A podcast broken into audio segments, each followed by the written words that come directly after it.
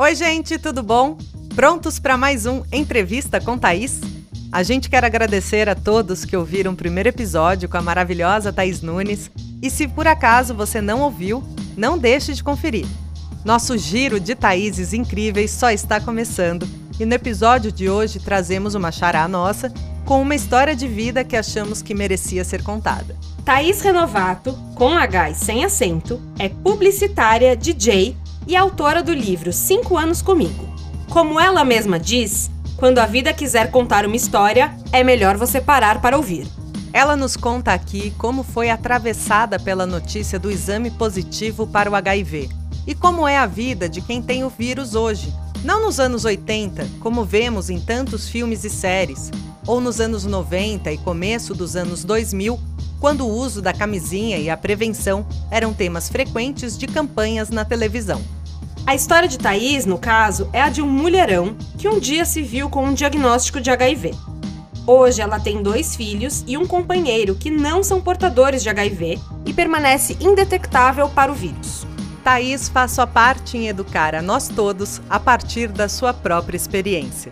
Já esteve no encontro com Fátima Bernardes, CNN, Veja São Paulo, Catraca Livre, viralizou no Instagram e vem agora à Sonora Box contar como foi passar do segredo do seu diagnóstico a alguém que se vê responsável por informar e acabar com preconceitos. Prepare seus fones de ouvido. Está começando o Entrevista com Thaís. Eu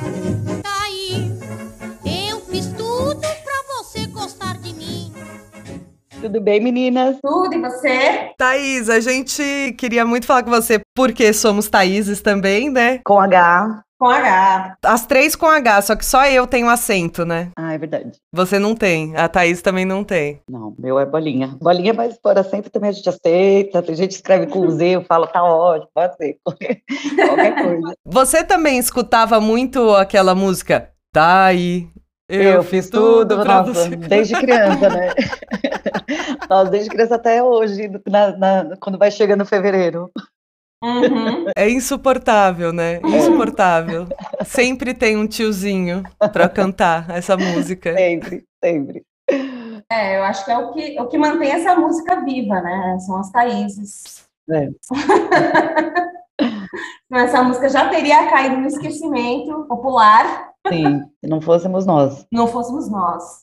Bom, tá, a gente. Tá, né? Enfim, todas somos Tás, mas Thaís Renovato. Sim. A, a gente viu uma série de entrevistas suas, né? Uhum. Vou tentar aqui eu resumir sua história, porque eu vi que você sempre tem o trabalho, né? Deve ser até meio chato, né? Em algum momento você fala, nossa, lá vou eu, repetir tudo. Então eu vou tentar contar e daí você fala se tá certo.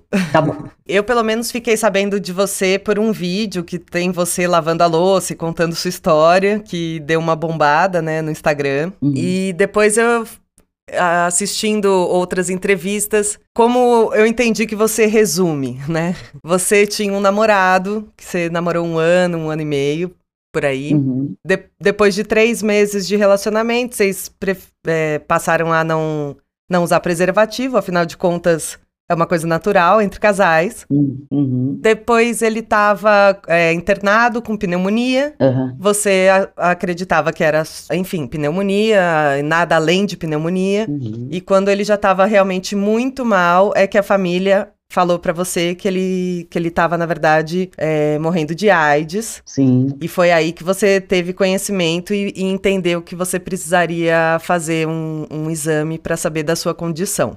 Exato. Perfeito. Perfeito? Perfeito resumo. Você tinha quantos anos quando, quando isso aconteceu? Eu tinha, quando eu conheci ele, eu tinha 29. 29 para 30, assim, que foi meio no final do ano.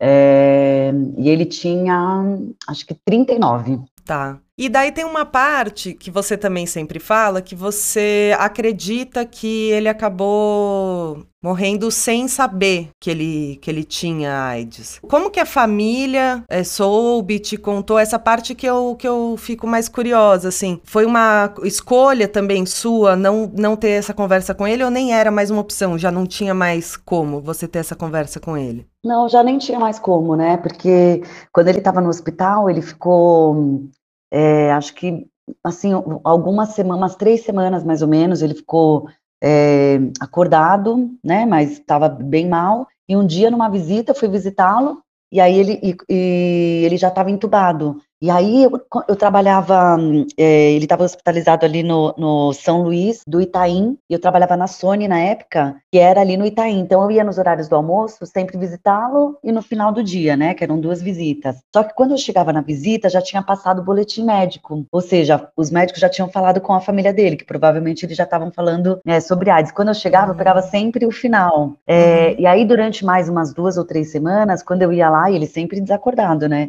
eu falava assim para a família família dele falava assim, nossa, mas ele não tá muito magro? E a família dele falava assim, não, Thais, é que a gente tirou a barba dele. Eu falei, ah, tá bom. E aí eu muito envolvida naquela situação, assim, uhum. nossa, nem, nunca imaginei, ah, olha, ele tem AIDS, né? Porque eu tava também é, com as informações que todo mundo tava me passando ali. É, e aí, quando a família é, é, falou que, que realmente era, era AIDS já no estágio terminal, ele já estava, ele morreu dois dias depois, então a gente nunca teve essa conversa, né? E o que eu sei é que ele descobriu é, pouco antes de ser entubado, que a mãe dele falou, é, a família contou para ele, né, antes dele ser entubado, ele falou, olha mãe, espera eu acordar que eu quero contar para Thaís. E aí ele não acordou mais.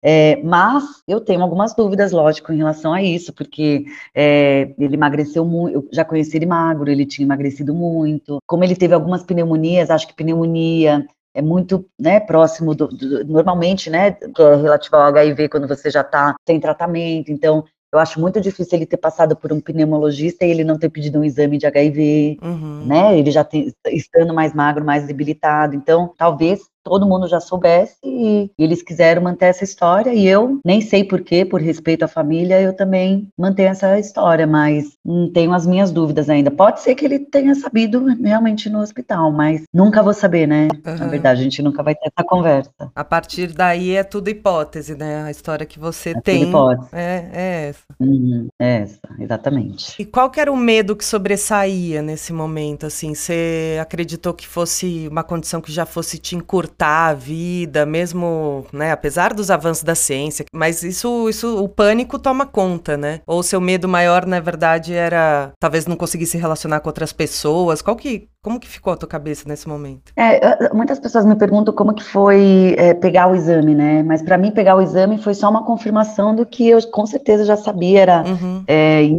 quase impossível eu não, eu não ter, né? Então, eu meio que já tinha essa noção. Então, quando a mãe dele me contou no hospital, é, ela falou: olha, Thaís, o hospital tá sempre cheio de gente, a gente nunca pôde conversar, mas na verdade o que ele tem é AIDS. E também o modo que ela me contou, sabe? Não era o modo de uma mãe que acabou de descobrir, era o modo de alguém que já sabia há muitos anos, entendeu? Uhum. Ninguém, nenhum, acho que nenhum, nenhuma mãe falaria assim, né? Quando, perdendo um filho, definhando de AIDS, ia falar assim. Uhum. Mas quando, quando ela me contou, eu fui fazer um teste rápido, né? Você faz em qualquer posto no, pelo Brasil. Eu fiz um que tá em 15 minutos. E quando eu fiz, obviamente deu positivo, mas eu esperava já, mas eu acho que quando ela me contou no hospital foi quando foi o baque mesmo, porque como tinham muitas coisas mal resolvidas assim, ali foi o exame, né, de, alguma, é, de certa forma. Com né? certeza.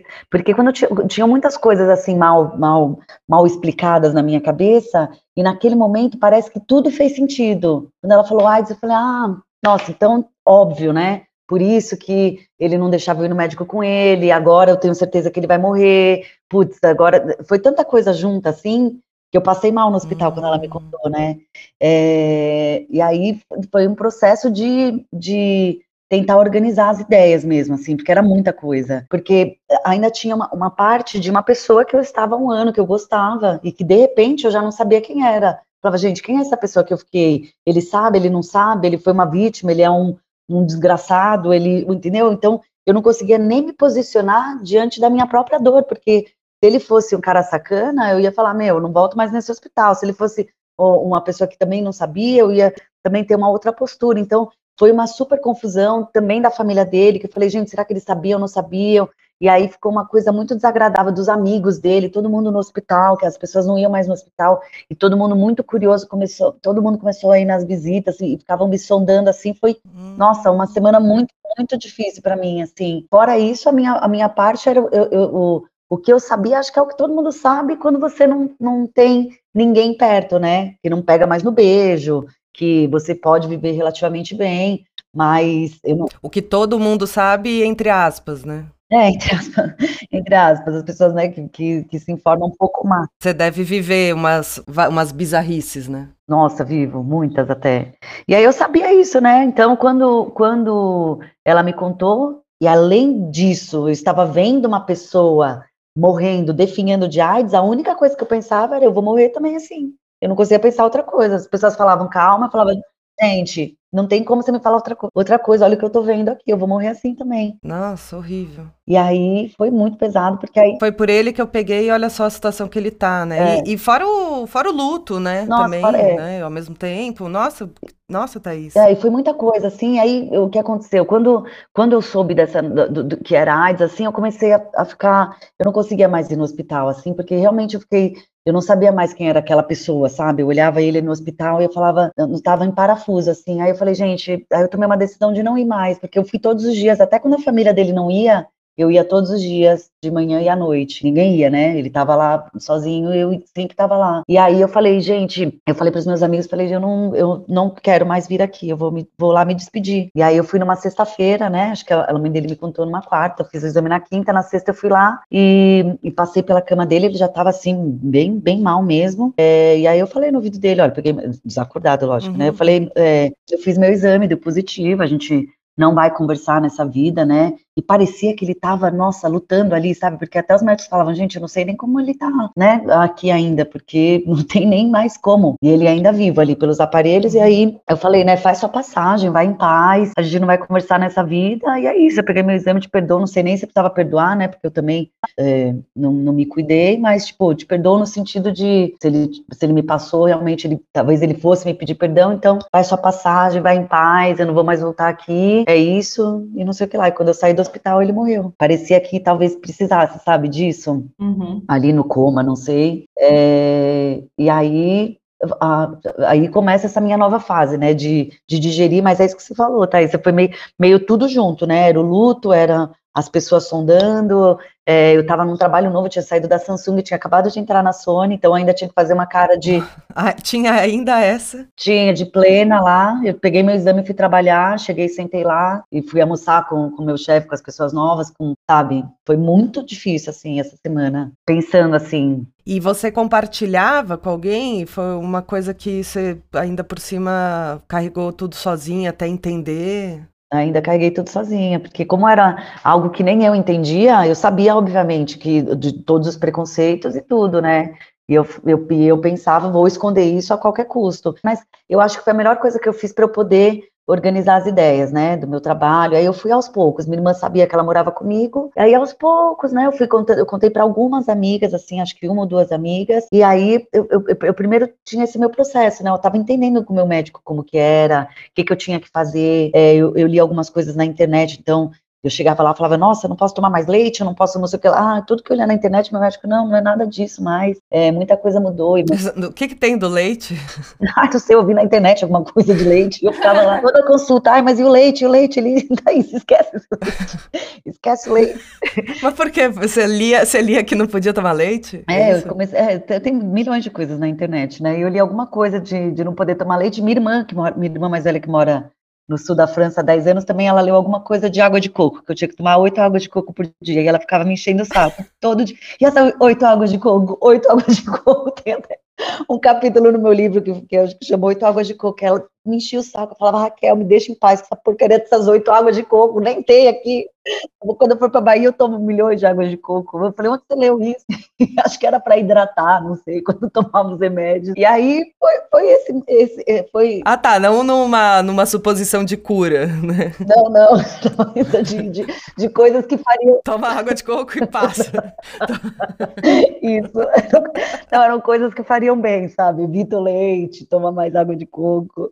Era mais ou menos essa liga. Mas aí eu fui, eu fui tentando entender, né? E meu médico muito querido, assim, ele, por exemplo, eu não conseguia entender. Antigamente você começava o tratamento ou quando você estava com seu CD4, que é a defesa do corpo muito baixa, era abaixo de 200, de uma pessoa assim normal, saudável, é por volta de 600 até mil e pouco. Quando estava abaixo de 200 ou quando sua carga viral estava muito alta. Que é a quantidade de vírus por sangue, no, no, mililitro de sangue. E aí, depois de um tempo, os médicos e o Ministério da Saúde decidiram que quanto antes você começar, melhor. Você não precisa chegar nessa fase de um estágio de doença para começar o tratamento. E aí, isso que eu tentava falar para o meu médico, falar assim, mas eu não consigo entender, por que, que você não espera eu ficar mal para eu começar o tratamento? Porque você vai me meter um monte de remédio, vou passar mal, vou ter diarreia no meu trabalho, vou vomitar lá. Vou... Porque para você, você já ia, você ia morrer. Não, eu já tinha entendido que eu poderia até viver é, um pouco mais, mas eu tinha um pouco de medo dos efeitos colaterais dos remédios. Eu já, eu já tinha entendido que nos anos 80 você tomava 20 comprimidos e mais 20 para os efeitos colaterais, e que hoje em dia eu ia tomar um comprimido que era 3 em 1. Uhum. Mas ainda assim eu tinha muito medo do.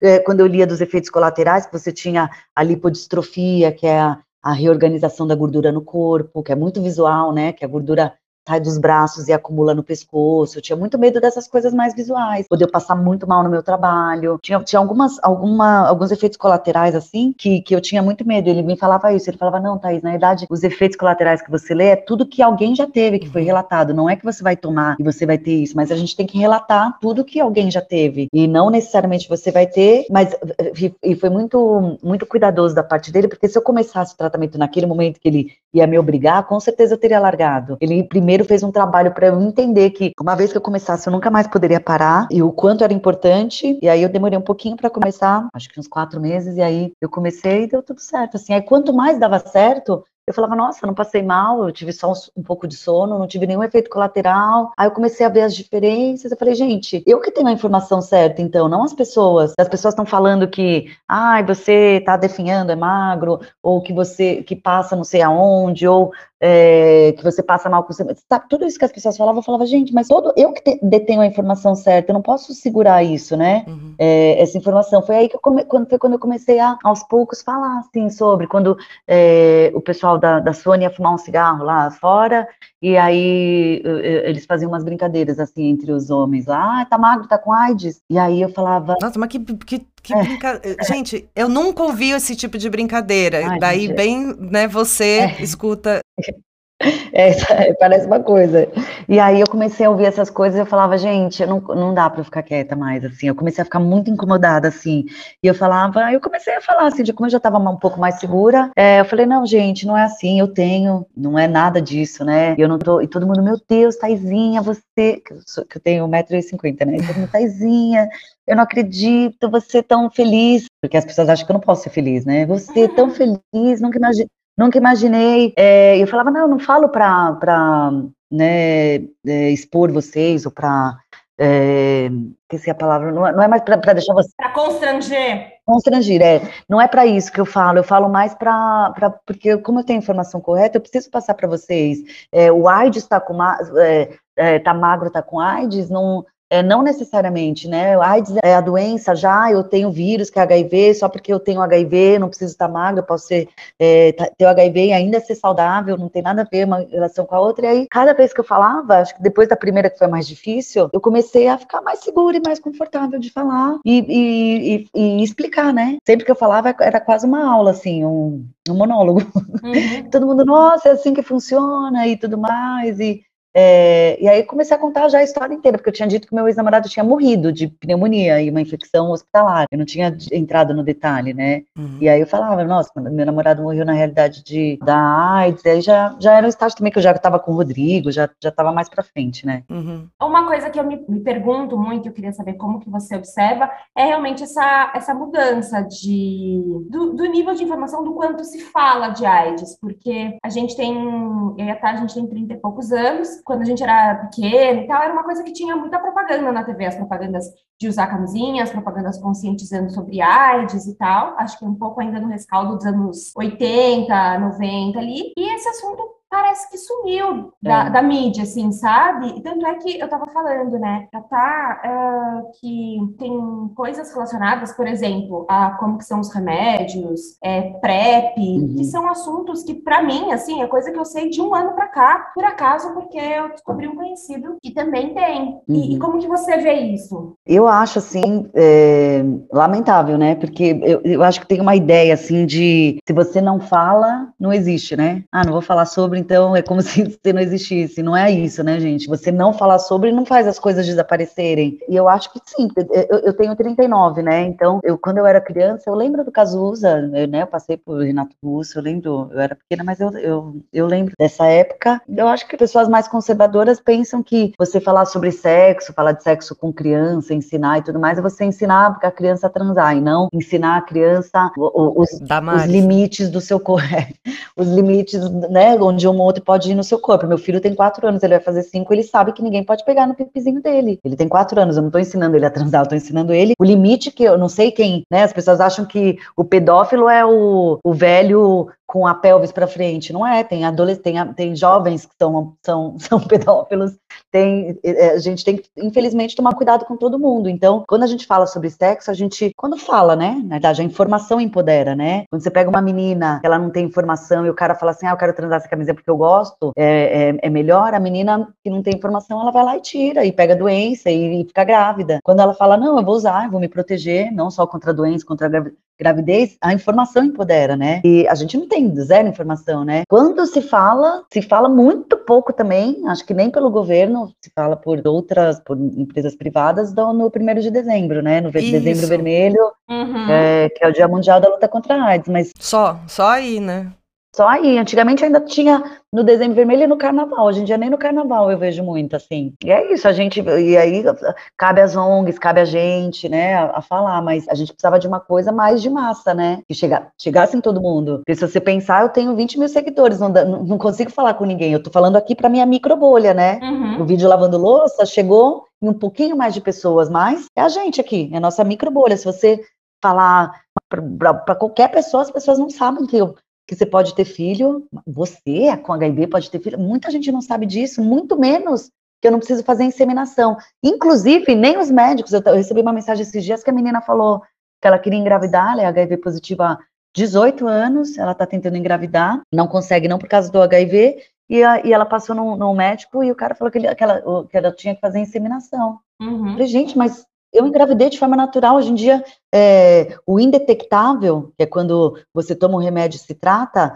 você tem tão pouco vírus circulando no corpo que nessa condição, tanto a doença não evolui, quanto você não consegue transmitir. É um controle da epidemia, por isso, pra, para isso que as pessoas tomam remédio. E quando você, o, o, eu não consegui transmitir, é porque eu não tenho vírus nas vias sexuais. Eu poderia tomar a PrEP, o Rodrigo, a, a PrEP e a PEP entrariam aqui, que seria uma opção. Aí eu vou explicar direitinho. Mas, por exemplo, eu, Rodrigo, a gente não usa preservativo, que foi uma escolha minha e com o meu médico e com, com o Rodrigo, porque se eu estou indetectável, eu não passo para o Rodrigo, o Rodrigo não precisa tomar mais um remédio por cima disso. É, não tem como infectar. A gente teve os filhos, os, os, dois bebês de forma natural. O Rodrigo não tem um vírus, eu tenho há oito anos já. E a PrEP, a PrEP é o seguinte: a PrEP é a profilaxia pré-exposição. Seria o caso do Rodrigo, quando um é positivo, outro é negativo, quando as pessoas não se adaptam ao preservativo. Então, você toma continuamente um remédio parecido com o meu e você não pega o HIV. É tipo uma prevenção, isso.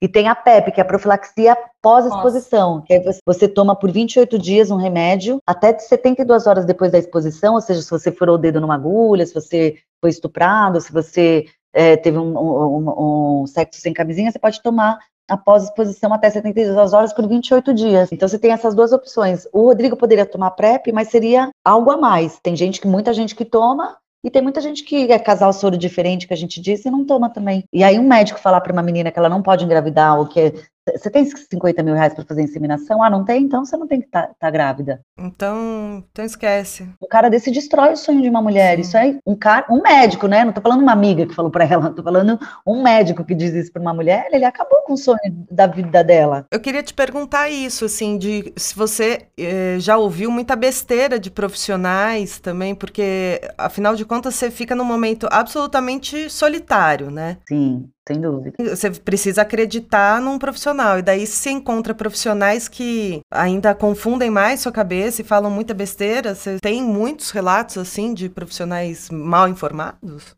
Tá, isso que você falou eu acho, assim, incrível, porque É, olha, olha que, que, legal, que você nem é, é HIV positivo e você tem essa noção. Eu falo muito sobre isso, porque esse primeiro contato, quando você está super solitário com o médico, esse contato que você vai ter vai fazer você ou se tratar, ou você nunca mais voltar lá. Porque se eu vou no médico e o médico me trata mal e pede para ficar um pouco de distância, como eu recebi uma mensagem de uma menina é, que era do, do Acre, bem longe assim mesmo, que o médico pediu para ela ficar um pouco afastada. Gente, essa menina ela sai do hospital, ela não vai, do, do médico, ela não vai tomar remédio nenhum. Se o médico pede para ela ter, ter uma certa distância, ou se o médico também te, super te acolhe, como o meu, você já tem uma outra perspectiva, né, da doença, do futuro e tudo mais. Esse primeiro impacto é, é, é, eu acho super importante. E eu tenho algumas situações também boas e ruins. Hum. É, quando eu descobri, quando eu fui fazer o teste rápido, eu, eu furei o dedo, aí você repete, né, para eles terem certeza. Sempre quando repete, é, já, já, é já. é bem provável. Já.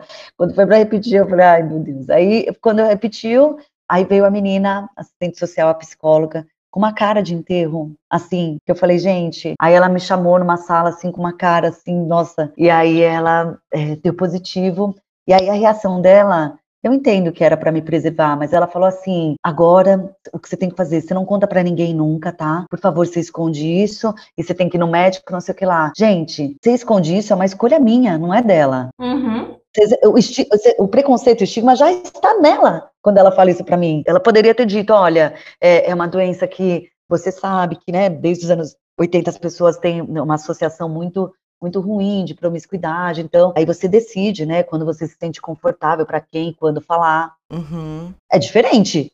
Totalmente. De não conte para ninguém, por favor, nunca. Então, é, é, ali eu acho que também já também entendo a preocupação, né? Mas acho que também é, é uma falta de um pouco de preparo. Quando eu estava grávida, eu fui ter o primeiro bebezinho, aí tem, umas, tem alguns processos, né? Eu tinha que tomar o AZT três horas é, no intraparto, porque se eu deixar de estar indetectável no momento do parto, pelo menos eu tô com a ZT na veia, não tem risco de passar para o bebezinho. Então, a gente toma ZT intraparto, eu tomo um remédio assim que o bebezinho nasce para cortar o leite, porque não pode amamentar. É, na minha época era preferencialmente cesárea, hoje em dia você pode fazer parto normal, mas na minha época era preferencialmente cesárea, eu fui na cesárea mesmo. E eu tava lá na sala esperando, né? As meninas, tinha as meninas do parto normal em trabalho de parto, as, as meninas de cesárea, e eu vi que e eu tive no, no Santa Joana, né? Que é uma maternidade super boa aqui, aliás, é na rua de casa, aqui, que eu moro aqui no Paraíso. É uma super maternidade aqui.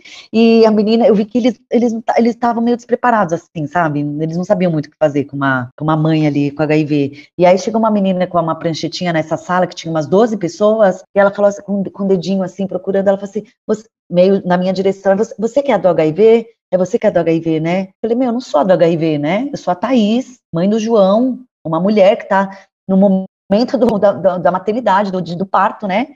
É, e outra coisa, né? Quem disse que minha sorologia era aberta, né? Para a pessoa uhum. chegar né, numa sala com 12 pessoas e você é do HIV. Então, assim, Gente, é surreal, assim, isso eu tô te falando numa maternidade particular, mas, por exemplo, quando eu descobri, meu médico pediu, né, para eu tomar, para atualizar todas as minhas vacinas, eu fui no HC, eu cheguei lá e a menina perguntou, por que você tá tomando todas essas vacinas? Eu comecei a chorar, totalmente descompensada, e aí é, contei toda a história para ela, né, eu falei, meu, meu namorado acabou de morrer de AIDS, eu fui infectada por HIV, tô apavorada e tudo mais, aí ela super bonitinha tirou a luva, assim, com uma simbologia é, e me abraçou e falou: nunca deixe que alguém diga que você é diferente, nunca aceite isso, né? E ela me deu um abraço assim, tipo um anjo, né? Uhum. Porque foi o meu primeiro contato com qualquer pessoa, né, fora do, de, de, tudo aquilo, e isso foi, já foi um, um, passo enorme, né? Se fosse ao contrário, isso que eu estava falando, né? Se fosse ao contrário, já, já, eu mesma já ficaria é, com, com super preconceito. Então, tem as coisas boas, tem as coisas ruins, né? Mas é, eu recebo muita coisa, assim, absurda, né? É que eu acho que como eu me dispus a falar, eu não posso ficar nervosa, né? Assim, mas é, eu tenho muitos ativistas que respondem super mal, assim, eu acho ruim, né, gente? A gente se dispôs a falar, você tem que explicar. Mas tem umas coisas que, que, que é dose, né? Que pega no beijo, isso é normal. Mas esses dias uma menina me mandou uma mensagem falando que ela comprou uma roupa no brechó e que ela estava manchada de sangue e se tinha algum perigo dela ter HIV, como eu tenho HIV, talvez eu saiba disso. Eu falei, gente, não é possível que ela tá me perguntando isso. Nossa, que loucura. Que loucura. Aí eu falei, nossa, mas, mas né, você sabe mais ou menos como funciona, como pega e tudo mais. E aí eu, eu expliquei para ela assim, ela, nossa, desculpa, não, eu sei, é, mas só queria ter certeza. Sabe, as pessoas sabem e não sabem, né? Mesmo quem sabe ainda é, tem as suas dúvidas, né? Uhum. Também eu escutei você falando que uma das motivações, assim, um, um dos seus pensamentos foi, ao invés de você se questionar por que eu, que você se questionou por que não eu, né? Sim. E quando eu escutei você falar isso, eu falei, pô, é verdade, porque realmente, né, não é uma prática comum, realmente, relacionamento, você vai tendo essa confiança só porque tá no relacionamento e tira o preservativo. E acontecem também sexos sem preservativo que a gente sabe por aí em inúmeras situações. Então, assim, por que não eu, né? É, não, eu tinha. No começo eu pensava, nossa, porque eu, meu Deus, você que conhece meu coração, sabe que eu sou super legal, por que, que você fez isso comigo, né? E depois de um tempo eu fiquei, por que não eu, né? Isso poderia acontecer com qualquer pessoa. Quem nunca transou sem camisinha, gente? Uhum. Ele foi meu único namorado, eu fiquei com um ano com. Foi meu único parceiro, mesmo também se eu tivesse transado com todo mundo, mas ele foi meu único parceiro. O que que eu, né? Qual, qual o que foi de errado que eu fiz? Poderia acontecer com qualquer pessoa, por que não eu, né? E eu, eu tinha muito isso na cabeça e eu vejo as pessoas que eu converso quando elas estão meio que digerindo, né? Assim, é, entendendo que, poxa, é, porque eu, eu, começo meu livro justamente falando o que você pode fazer com aquilo que você não pode mudar. A gente não tem muito controle, né, sobre certas coisas, mas a gente tem controle de como a gente vai agir diante disso. Eu acho que esse é o, é o controle nosso. E aí, nesse pensamento, né, porque não eu, poderia acontecer com qualquer pessoa, justamente essas coisas que a gente não tem controle que acontece. Poderia evitar? Poderia, mas acontece. É, é, exato. Poderia também ser eu, ué, também em relacionamentos eu não, não tive essa, essa prática de falar, bom, agora estamos namorando, vamos fazer nossos exames. Isso, vamos juntos e tudo mais, é. E de verdade o critério é muito da nossa cabeça, né, de tirar o preservativo. Ah, agora com essa pessoa eu vou tirar, por quê, né? É. Não, é, assim, é, é, tô gostando, vou namorar. Sim, mas o que, que, tem a ver, gente? Você não sabe o passado da pessoa, né? Totalmente. Ah, tá, você vai namorar, então não, é, tudo, tudo que a pessoa fez é, é, apagado. E foi engraçado, porque quando todo mundo, quando falaram, nossa, na verdade que ele tem, que ele tem AIDS, toda a minha turma, que eu tenho uma turma enorme, todo mundo saiu desesperado fazendo exame, porque todo mundo já tinha transado essa camisinha, gente. E todo mundo falou, caraca, já Thaís tem, todo, qualquer um pode ter. Se o cara tinha, o namorado dela que estava aqui com a gente tinha, então todo mundo, qualquer um pode ter, porque todo mundo já tinha transado com alguém sem camisinha. Todo mundo saiu louco fazendo exame. Não, e sabe o que é engraçado? O primeiro exame de HIV que eu fiz foi o que deu positivo. Eu nunca tinha feito, uma ginecologista nunca tinha pedido. Você nunca tinha feito? Você acredita? Acho que eh, também já tem um preconceito dos médicos, né? Nunca tinha feito um exame de HIV. É impressionante mesmo, porque você já tava com 29, 30, né? É. Não, mas acho que é, como eu, eu, eu sempre tive namoros longos, então, é esse pensamento, né? Uhum. Eu, sabe, eu saí de um namoro longo para outro namoro longo, sempre todo mundo tudo bem, nunca achava justamente que era uma coisa distante, também não sei, acho que minha médica não, como minha médica não pedia, eu também nunca, ai, deixa eu vir aqui fazer. Deveria, mas nunca, nunca tinha feito. Mas muita gente nunca tinha feito também, da, da que, que eu conhecia, assim. Não eram exames que as pessoas faziam habitualmente, né? E você também fala sobre a dificuldade de encontrar pessoas semelhantes a, a você quando você se encontrou nessa condição, né? Peraí, eu não sou drogada, eu, eu não, não, não, não tô em alguns, algumas caixinhas e tem essa dificuldade de. Porque mulheres. É tão difícil encontrar mulheres que, que falem abertamente ou que pelo menos em, até em grupos, né, específicos. Como que o machismo também interfere nesse aspecto, você acha? É, eu acho que, por exemplo, quando você fala para um, um, homem hétero, ai, o homem hétero fala, ah, me infectei com HIV, as pessoas falam, puta, que barra, hein? Se você falar para uma, se uma mulher falar, vai falar também, né? Foi transar com todo mundo. Já é o machismo, né? Uhum. Não é, o cara é, putz, nossa, que barra aconteceu. A mulher sempre quer que é a promiscuidade, assim. Eu acho que, que tem muito isso, né? É muito difícil eu receber uma mensagem de um homem hétero que, que fale sobre, né? Porque justamente, nossa, como que se, se alguém souber, como que eu vou transar com todo mundo por aí? Tem muito isso. Então, é, o cara mesmo não quer se testar, né? Às vezes o cara até sabe, até desconfia, querem nem se testar, né? Mas não, eu acho que acontece dos dois lados, né? Uh, tanto ninguém quer falar sobre, né? Acho que é um pouco os meninos gays, assim, acho que eles falam mais abertamente, assim. Por isso que eu tava falando que a maioria dos canais que eu achei eram de meninos gays, assim, a maioria das informações, né? Acho que eles falam com mais tranquilidade, assim. Mas ainda os meninos héteros, mulheres. Eu trabalho numa multinacional que todo, eu, eu fui contratada, todo mundo sabendo da minha sorologia, que tem, é, eu cuido de, de marketing de ovo maltine, que é uma marca super né, forte, o Chato Aines, e lá eu fui contratada já fazendo parte do grupo de comitê de diversidade e inclusão.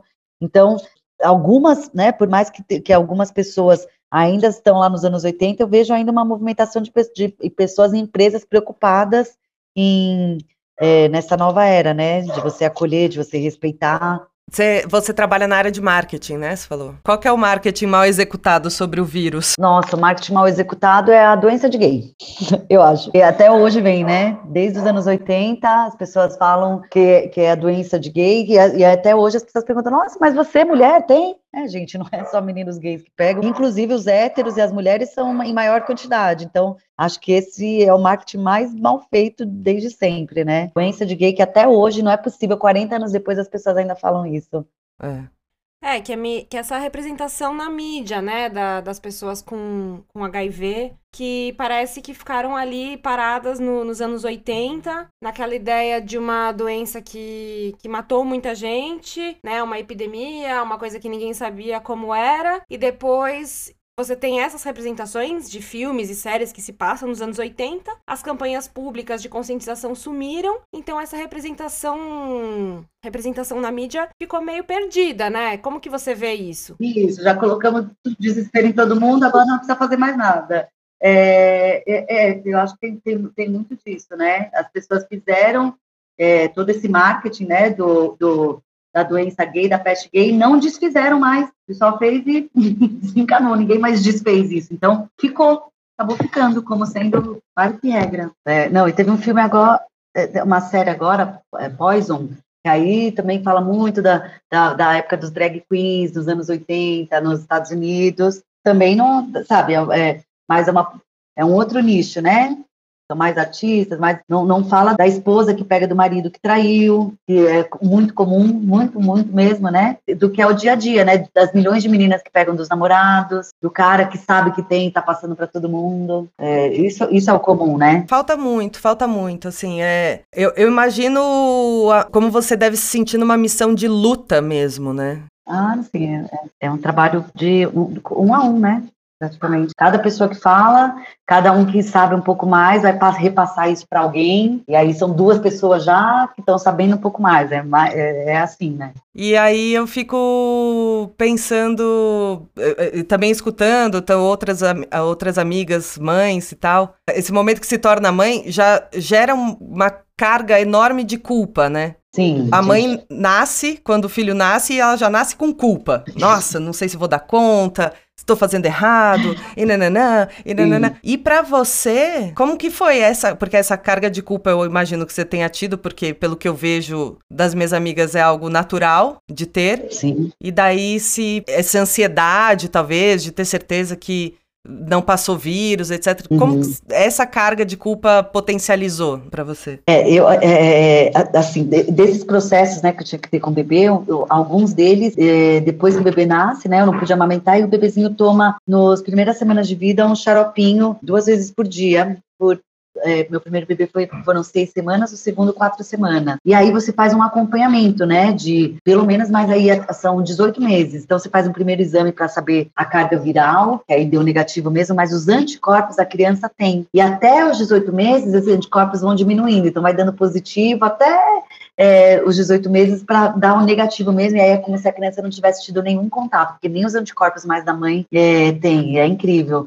E por mais que eu tivesse feito tudo direitinho, eu acho que eu só fiquei tranquila quando eu peguei esse exame, o final dos anticorpos, depois de de 18 meses, né? Acho que foi aí que eu falei, nossa, realmente os dois não tiveram. Mas, por exemplo, na internet eu recebo muita mensagem assim: você é uma irresponsável, você não devia ter mãe, você não devia ter tido filhos, porque você, é, que tipo de pessoa vai tentar ter o risco de passar para as crianças? E aí cai naquilo, né, gente? Eu falo, gente, bom, a pessoa está falando isso aqui, realmente ela não tem informação e tudo bem. Então, até como, por exemplo, com HIV, quando eu abri, não muito preocupada com o que os outros iam achar de mim, também sou, sou mais tranquila nessa, nessa parte, né? Eu tenho um pouco de culpa, assim, é, natural, mas não deixo isso me, me tomar, porque, por exemplo, é, eu toco, né? Eu sou DJ, então às vezes eu deixo as crianças com minha mãe e vou tocar. E aí o Rodrigo é, vai comigo, a gente gosta, a gente sai, a gente né, bebe, se diverte, volta para casa. As pessoas, nossa, mas você tem filho, você não poderia fazer isso, você tem que estar tá com pano de prato no ombro, lavando louça. Não, não tem que estar tá assim, né, gente? Tem... O tempo todo. É, o tempo todo, isso, exatamente. Você não pode sair um segundo. Não pode. E aí as pessoas falam, né, nossa, que merda de mãe que você é, né, as crianças com a sua avó e você na balada. Gente, o que, que, você sabe do meu dia a dia, né? Do como uhum. são as minhas 24 horas do, do, dos sete dias. Então, sempre vai ter esse julgamento, eu acho, né? Então, cabe a gente, né, como, como lidar com isso.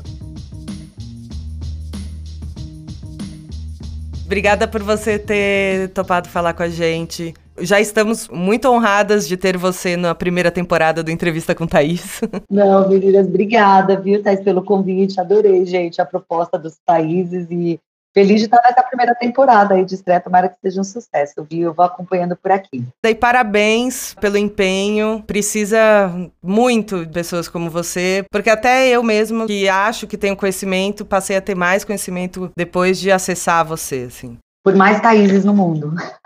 Por mais Thaíses no mundo. Pronto, pode ser o slogan de vocês. Eu amei! Encerramos aqui o segundo episódio da série Entrevista com Thaís e já avisamos que sexta-feira que vem tem mais. Nossa próxima convidada e última dessa temporada é a Thaís Fujinaga, cineasta que teve recentemente seu primeiro longa-metragem exibido nas telonas. Falamos sobre seu filme A Felicidade das Coisas e sobre como é trabalhar com cinema e cultura no Brasil. Deixamos nosso agradecimento a Naira Marcato pelas artes de divulgação da série e convidamos você a nos seguir no nosso Instagram, sonoraboxpodcast, para comentar o que tem achado das Thaíses entrevistadas. E fica o lembrete: conhece uma Thaís? Fala pra gente!